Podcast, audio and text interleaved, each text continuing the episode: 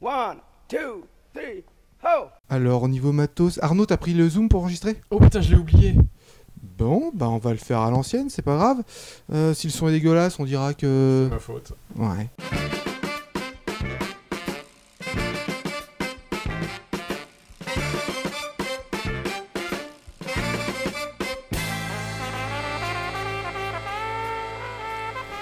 Salut tout le monde, c'est Pause Vélo, c'est l'épisode numéro 67. 67 bis, parce qu'on a oublié d'enregistrer au premier passage. On a dit cette émission, on fait n'importe quoi, techniquement on la foire et on va décider de la foirer et on va la foirer correctement, jusqu'au bout. Comment ça va Arnaud? Bah écoute, euh, ça va bien pour la deuxième fois. Est-ce que t'as lancé l'enregistrement ce coup-ci Ce coup-ci ça marche, ouais ouais, on parle pas dans le vide. Ok. Alors tu nous parlais tout à l'heure de tes envies de vélo, tu voulais avoir Ouais, un J'ai des 4 envies de vélos. vélo, c'est impressionnant. Euh, non, oui, j'aimerais avoir 4 vélos. Alors on sait que le nombre exact de vélos à posséder pour un cycliste est tout- étant de n plus 1, n étant le nombre de vélos qu'on possède actuellement. Euh, moi j'aimerais un tandem, un pliant, un vélo de route et puis un vélo hollandais classe avec un beau port, un truc sexy quoi. Bah, je crois que je voudrais la même chose, sauf qu'à la place du tandem, parce que moi je, je suis désolé, mais vraiment le tandem je peux pas, j'ai essayé ça, je ne peux pas. Je voudrais un électrique moi pour aller un peu plus loin, pédaler plus loin. Ah bah tu vois pourtant le tandem c'est le seul que j'ai acheté maintenant. Et ben on est avec trois barbus, enfin deux barbus et un demi-barbu. On est avec Guillaume, Simon et Jérémy qui vont pédaler cet été avec un quatrième Lascar. Vous allez pédaler à travers Elliot. la Suisse, ouais, avec Elliot. Vous allez faire le tour de la Suisse presque pour récolter des fonds pour le Kenya, c'est ça? Tout à fait, c'est ça. Donc on va partir pour une boucle de 700 km à peu près, en traversant la Suisse et on va passer par euh, plusieurs euh, endroits célèbres, on va dire, en Suisse. Donc on part de Lausanne pour faire une boucle où on partira du côté de l'est de la Suisse, donc en passant par euh, Fribourg, donc le canton de Fribourg, par Gruyère, après Interlaken, les grands cols, donc au Susten Pass. Après on ira vers Glaris, au lac du Kluntal. Après on remontera sur Lucerne le- pour visiter le, pour monter ou gravir le Pilatus. Et après, on va monter sur Bâle et on va revenir euh, par euh, Neuchâtel environ. Donc, euh, pour- on sera parti pour une boucle de 700 km. Mais en gros vous faites des vacances quoi. En vous gros, faites juste on- sponsoriser les vacances par, euh, pour le projet. Enfin, l'argent, À vous, l'argent à vous vous. revient pas, l'argent vous revient pas. Mais À vous Guillaume. oui, tout à fait, on va partir en vacances. Après, c'est vrai que donc l'argent qu'on va récolter, euh, On va pas servir à ces vacances. On est exactement, voilà. donc l'argent qu'on va récolter via ce tour et via le projet, donc sera reversé à une association, enfin notre association, et on va euh, rénover une, une école au, au Kenya. Donc le, le but euh, là, c'est de faire sponsoriser en fait chaque kilomètre que vous parcourez à travers la Suisse. C'est ça? Voilà, c'est ça. On a hum, proposé différentes formules euh, à, nos donateurs pour que tout le monde puisse euh, donner euh, une somme euh, qui, lui convient. Donc, on a différents. euh, enfin, ça part de 35 francs jusqu'à euh, 150 francs. Et puis, bah, bien sûr, ceux qui veulent donner plus, ils, peuvent. Donc, euh, on a beaucoup de succès déjà. Ça fait 2-3 semaines qu'on a commencé la récolte. Euh, non, non, ça fait même plus. Ça fait, euh, ça fait bientôt un mois qu'on a commencé la récolte. Puis, on a déjà un- un, on est, déjà on atteint est le- super satisfait de, de l'eng- de l'engouement des personnes, euh, donc euh, ça, ça se passe super bien pour l'instant. Ouais, il y a des articles là dans la presse, euh, vous êtes pas passé inaperçu, vous êtes fort en com. Hein. Ouais, bah on a déjà eu la chance euh, de faire la première page du, du journal de Morges. Ta-na-na-na. Ouais, c'est une petite fierté quand même, ouais. Ouais, ouais, euh, bah, ça continue là. On était, on a été justement eu le contact avec vous, euh, pause vélo, et, et on espère que ça va continuer, ouais. Ouais, là on a contacté euh, la, la RTS dernièrement, euh, on croise les doigts pour qu'ils nous fassent passer euh, avec Darius euh, au Ah 19 ouais, francs, quoi. Alors j'ai noté 50 km par jour, donc ça va quand même. Vous êtes hébergé, vous avez besoin d'avoir la toile de tente euh, avec vous? Alors justement, on part bah, plutôt en, en autonomie. On aura les, on a deux tentes avec nous, on est comme on est quatre. Et le but, bah, c'est de vraiment de dormir euh, en extérieur. Après, on, on va profiter aussi de, de l'occasion pour euh, euh, créer un contact avec les gens, demander si on peut dormir dans leur jardin euh, ou avoir un petit, un petit endroit dans un champ pour pouvoir euh, ren- rencontrer les gens et euh, discuter avec eux aussi et présenter notre projet. Et puis tout au long du périple, où il n'y a pas de montagne, j'ai noté, hein, petit joueur un peu les gars. hein. quand même euh, 1000 mètres de dénivelé par jour Oui, en ah moyenne. oui quand même. ouais. Ah, par ouais. jour En moyenne. Ouais, ouais. Ok.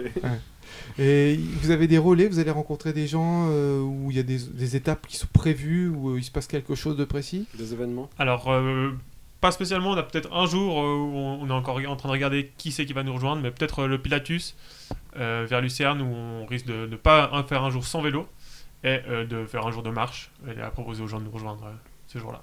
Ok, d'accord. Mais alors, est-ce que pour récolter des fonds, ça aurait pas été plus simple de vendre des pâtisseries au marché de Morges? Ah, c'est vachement moins fun quand même. c'est quand même plus rigolo de, se dire. euh, Bon, en fait, l'idée elle nous est venue euh, l'année passée lorsqu'on a fait un tour, euh, enfin notre premier vraiment gros tour à vélo. On est parti de, de la Norvège et puis on est redescendu toute la Norvège, le Danemark, jusqu'à Hambourg. Donc on a fait une, jolie, jolie trotte. Et puis à la fin de, à la fin de voyage, on s'est dit, mais c'était génial, on a adoré pédaler, mais on aimerait rajouter un petit quelque chose à notre, à notre voyage, un sens euh, supplémentaire. Et on s'est dit, ben, euh, récolter des fonds pour une association ou pour une cause, euh, on ne savait pas encore à ce moment-là exactement pour quelle cause on voulait récolter des fonds. Ce serait génial et puis ça donnerait un sens en plus à notre, à notre voyage. Et c'est ce qu'on a réussi à, transposer cette année. Alors ce 67e épisode de Pause Vélo est ici consacré à Cycle Magazine qui sort son 15e numéro. Alors encore des super images, des super photos, des super sujets. Et notamment un sujet sur le gravel euh, écrit par Dan de Rosil qu'on a interviewé. Salut Dan de Rosil, tu signes un superbe article dans le numéro 15 de Cycle Magazine, un article sur le gravel qui s'intitule Ligne de désir.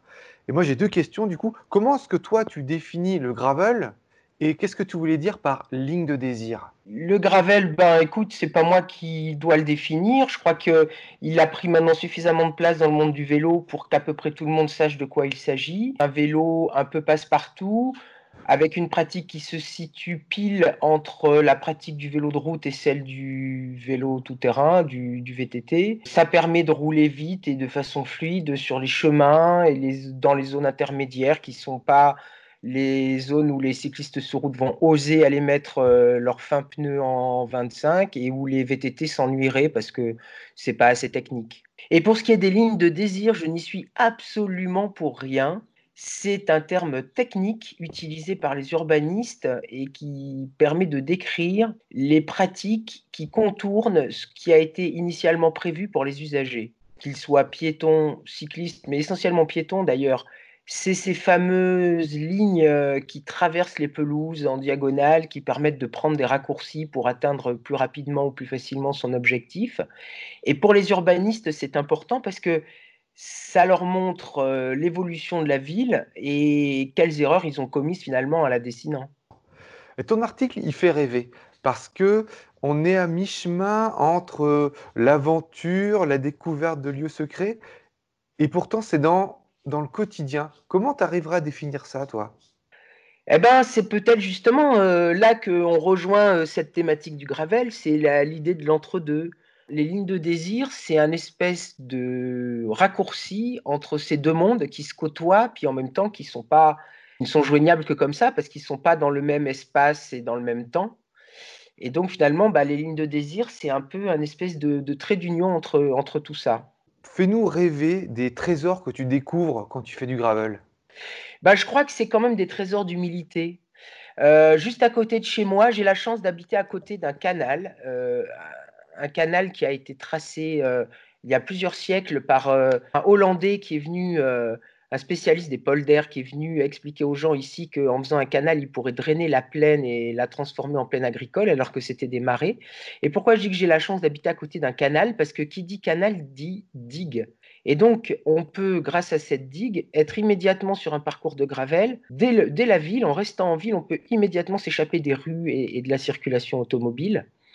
Et donc, en longeant cette digue, où je suis très légèrement en hauteur par rapport au paysage, qui est forcément très plat autour, j'ai une vision surplombante euh, de la vie des gens autour de, autour de ce canal. Et par exemple, en ce moment, il se passe quelque chose de très drôle, c'est que des habitants ont monopolisé les berges euh, de la digue pour faire des, petits jardins tout à fait sauvages. hein. Je ne pense pas qu'ils aient la moindre autorisation de faire ça, mais cet espace libre laissé entre la partie urbanisée et le bord du canal, cette pente, de digue a été euh, occupé par des jardiniers qui plantent euh, des tomates. Alors ils ont fait des petites barrières avec des cannes de Provence. C'est très humble, c'est très provisoire, mais je trouve ça magnifique. Eh ben, on te souhaite de belles aventures. À bientôt, Dan. Merci, à bientôt. Alors cet article de Dan de Rosil, vraiment je vous le recommande, c'est plein de poésie, plein de belles métaphores, déjà rien que le titre, Ligne de désir, et puis euh, bah, tout le magazine, de toute façon, euh, Cycle Magazine, si vous n'êtes pas encore abonné, faites-le, c'est vraiment un, un super beau Très joli. Ouais. D'ailleurs, Dan, euh, en, en off, il me dit on devrait pas appeler ça un magazine, c'est plutôt une revue, ça sort tous les six mois, c'est tellement bien fait, c'est tellement un bel objet, que c'est pas dans l'actualité. Vraiment, je, je vous, je vous le recommande. On est toujours avec les barbus qui vont partir à l'aventure cet été pour récolter des sous pour une école au Kenya. Comment ça va les gars? Toujours bien, heureux, épanoui? Super. Toujours très bien. Ouais, ça, ça sert à rien de, de secouer la tête, on est à la radio. Donc, S'il vous plaît, parlez. Alors, on parlait aussi euh, hors antenne, hors micro, du fait que vous aviez tous fait du vélo avant, euh, vous êtes partis visiter des pays, tout ça, mais vous vous êtes dit, mais la Suisse c'est quand même un beau pays, pourquoi pas pédaler chez nous? Tout à fait. Donc en fait, euh, on est parti, comme l'a dit Jérémy l'été passé, on est la Norvège, le Danemark. Est-ce que c'était votre premier voyage à vélo? Euh, non, on était parti euh, avec Jérémy justement l'été d'avant. On est descendu à la mer à Marseille. Donc l'été passé, on a fait ce voyage avec donc les quatre, euh, Jérémy, Simon, Elliot et moi-même. donc on a fait la Norvège, Danemark jusqu'à Hambourg. Et en fait, on a, on a adoré les paysages, on a adoré tout ce qu'on a vu là-bas. Mais au final, on s'est dit que tous nos étés, on les passait ailleurs qu'en Suisse et on avait envie de profiter un peu plus, de, de se familiariser un peu plus avec notre, notre beau pays.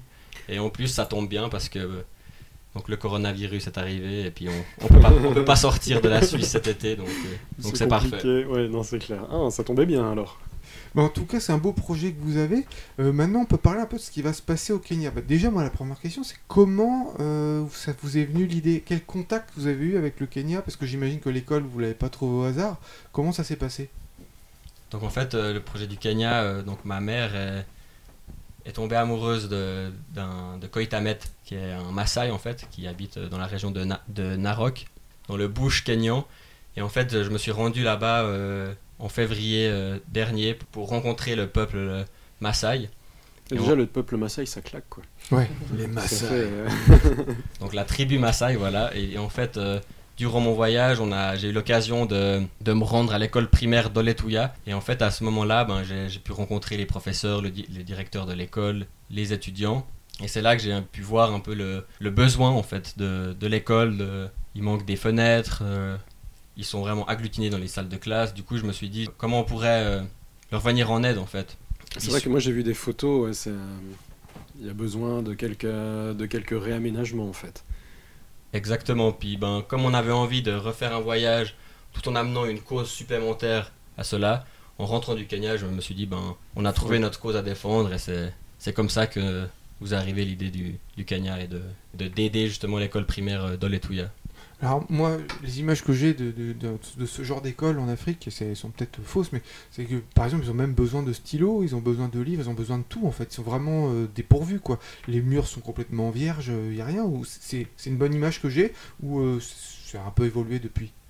Exactement. Donc euh, là-bas à l'école, euh, ils ont les livres, euh, le- les livres de mathématiques, de, de Maasai, de géographie, d'histoire. Mais après, il leur manque euh, cruellement des, des cahiers en fait ou des stylos. Donc nous, quand on a été, euh, quand on a été en février, on a déjà apporté passé 200 cahiers, des stylos, etc. Donc oui, il, manque cruellement de, matériel scolaire. Ah, Moi, je suis un peu extrémiste écolo, du coup, euh, mes, mes cahiers, je les use jusqu'au bout. Et puis, euh, genre, si c'est un cahier qui m'a servi avant, j'enlève les feuilles qu'on servi, puis je garde les, les feuilles euh, encore vierges pour écrire des trucs. Je suis assez, aussi écrire au crayon papier plutôt qu'à l'ordinateur. Du coup, euh, vous, vous récoltez un peu de tout. Si genre j'ai des cahiers, euh, il y a quelques feuilles en trop, vous, vous récoltez ça, vous l'envoyez, ou vous récoltez seulement des sous? Donc Enfin là, dans ce projet-là, c'est que des sous, c'est que de l'argent que vous récoltez dans ce projet-là. La- L'association, c'est Namlock Farm Association, c'est ça? Elle, elle s'occupe plus de récolter euh, des, des dons, enfin de l'argent, mais aussi euh, des, des livres, euh, des cahiers, ce genre de choses. Donc exactement, oui. Donc l'association s'occupe de, de tout ça.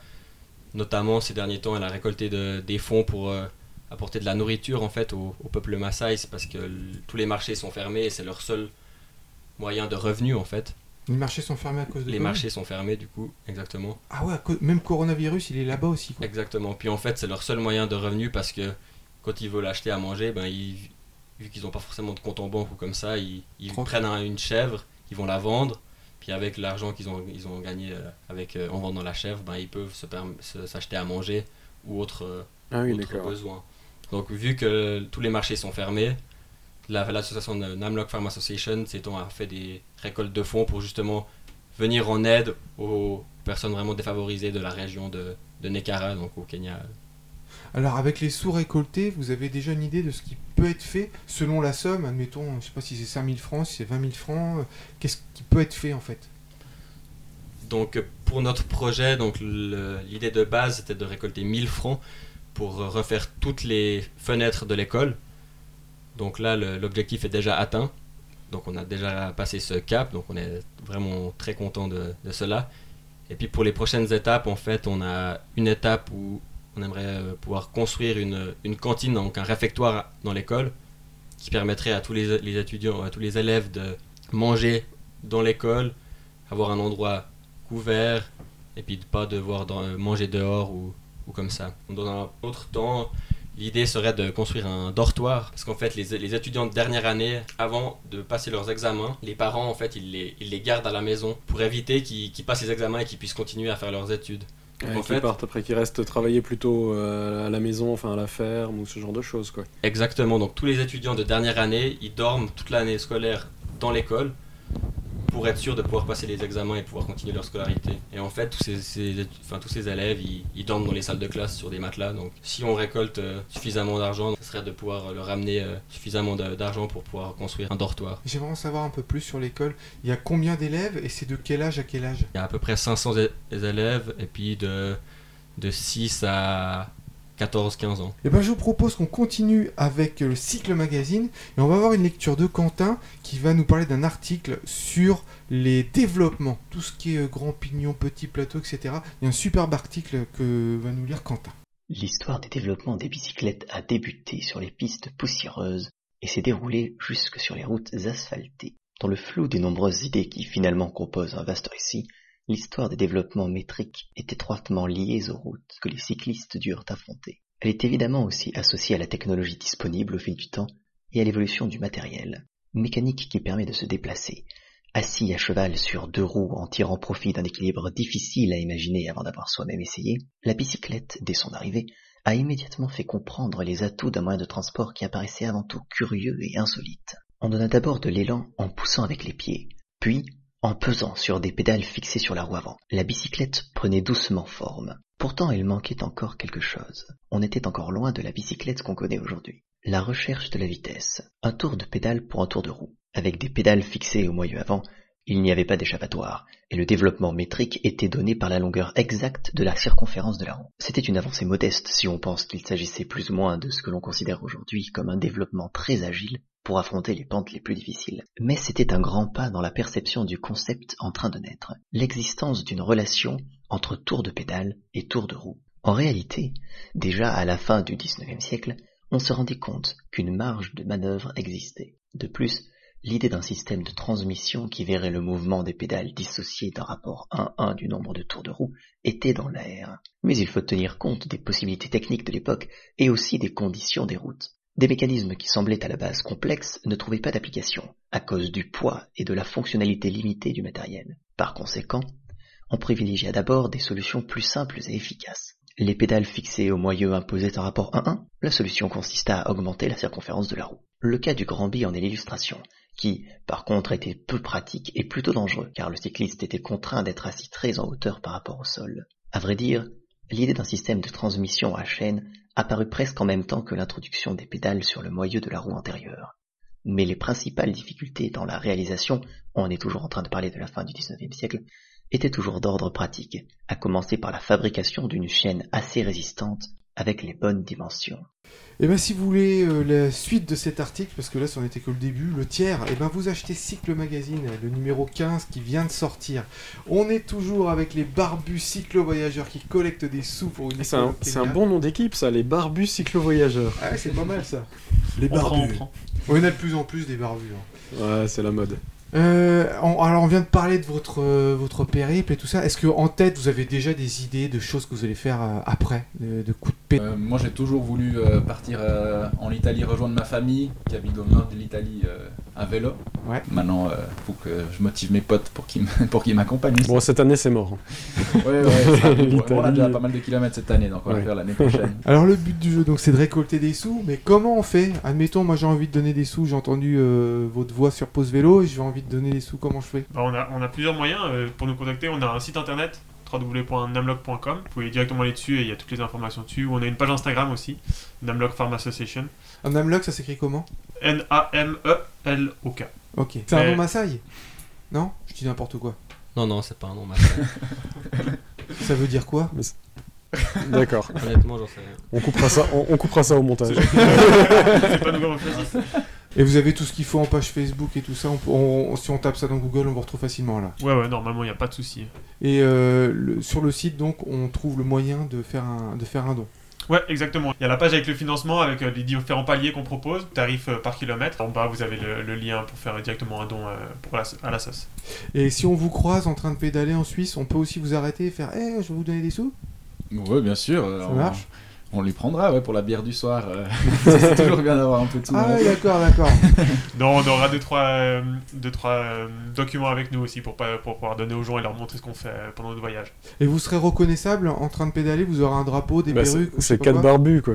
Oui, après, ouais. il y en a de plus en plus des barbus, c'est ça le problème. Il n'y aura pas un petit drapeau, un carton, un truc sur vos, vos sacoches pour qu'on puisse vous reconnaître On est, en train de, on est en train de regarder pour se faire des, des maillots, mais Ouais. on est un peu limite dans le temps et puis on... c'est encore à voir, mais c'est Ah, pas sûr. Vous partez dans trois semaines Ouais, on parle le 4 juillet, ouais. Ouais, ça rigole pas. hein. Mhm. Ah, le jour de la fête nationale des États-Unis d'Amérique. On sera mieux ici. On sera bien. Est-ce que, est que vous êtes cycliste du quotidien? Tout à fait, Tout à oui. fait. Ah, des vrais quoi, c'est pas juste pour euh, le sport et tout ça. Non, non, il faut s'entraîner pour pouvoir partir en voyage avant. ouais. Oh, Parce qu'on on avait un cyclo-voyageur, lui, il est parti du jour au lendemain au Japon, euh, il a pas eu d'entraînement avant, quoi. Ouais, ouais, fous. Au Cannes, Au ouais. Cannes, ouais. Enfin, ouais, on fait nos, nos trajets pour aller à, à l'Uni à vélo, pour, euh, pour se rendre visite entre nous aussi. Enfin, c'est plus pratique, quoi. C'est plus rapide. hein. Plus pratique, plus On est rapide. euh. Et qu'est-ce que vous pensez qui est en train de se, de ce qui est en train de se passer en ce moment pour les cyclistes du quotidien? C'est pas un, un moment merveilleux qu'on est en train de vivre? Alors, euh, les routes sans voiture pendant le confinement, ça c'était. C'était encore mieux. Ça, ouais. fait plaisir. On est d'accord. Les, les Mais- feux orange, les feux orange, euh, ça c'est toute la journée, c'est c'est magique. Ah, du bonheur en bas. Alors, concernant les feux, la réglementation va changer à partir du 1er janvier. En Suisse, on pourra tourner à droite si le feu est rouge. Les cyclistes pourront tourner à droite euh, au feu rouge. Uniquement en Suisse à partir du 1er janvier, dans toute la Suisse. oui. Au moins, ce sera légal. Ouais. Eh ben, on va continuer dans les informations qui nous apprennent des choses sympas. C'est la minute inutile.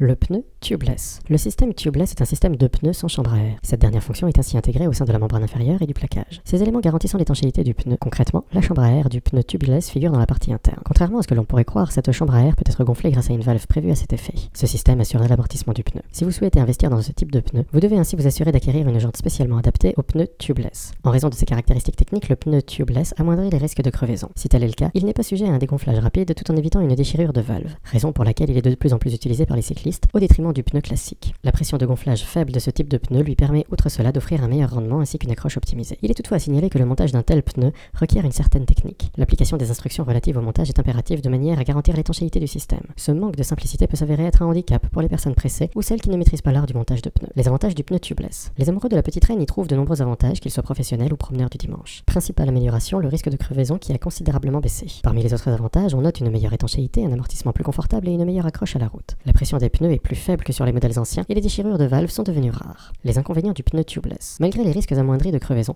ce type de pneu peut en être victime. Si tel est le cas et que vous continuez de rouler, le pneu tubeless pourrait être irréparable. Outre cela, il est plus onéreux qu'un pneu à chambre à air. Il faut de ce fait prévoir un budget relativement conséquent pour l'acquérir. Si vous êtes obnubilé par l'allègement du vélo, les pneus tubeless augmentent généralement le poids de celui-ci. En effet, un tel pneu nécessite une jante particulière qui est plus lourde que la moyenne. Ce souci peut être réglé grâce à un bon réglage de la pression qui optimisera vitesse et performance du vélo. Cet ajustement permet au tubeless d'être de plus en plus populaire, même dans le cercle des compétiteurs.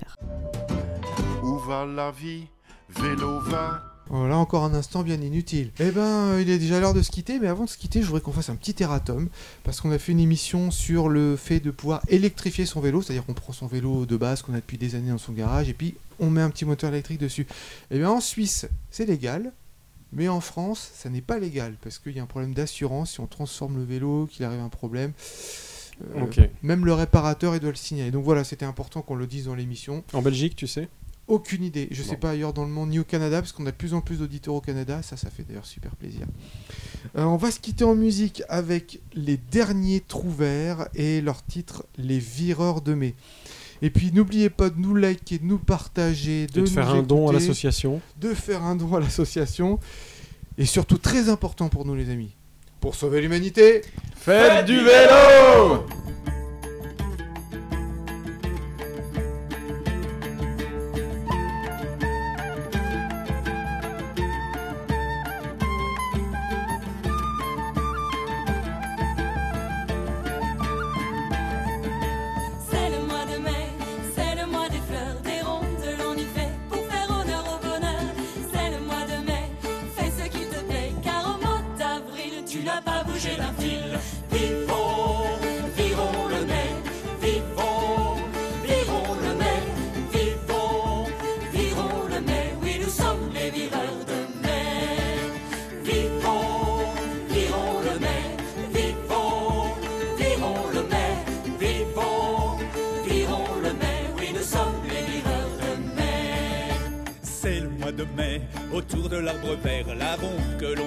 c'est notre joie qui prospère. C'est le mois de mai, de Maya et Marie, Les vireurs qu'on est, le chante, le et l'on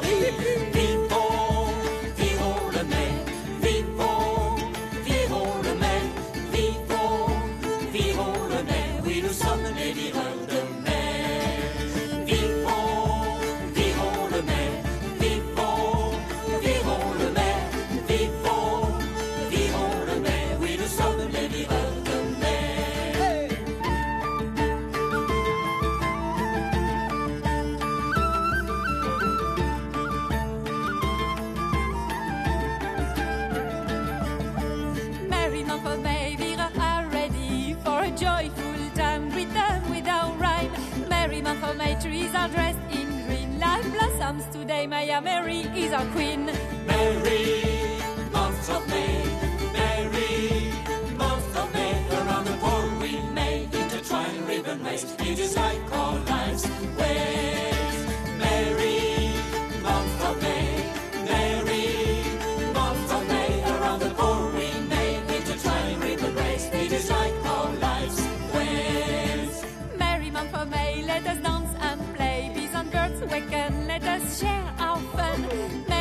May, on the very first day, all around coral tree, we all move in harmony.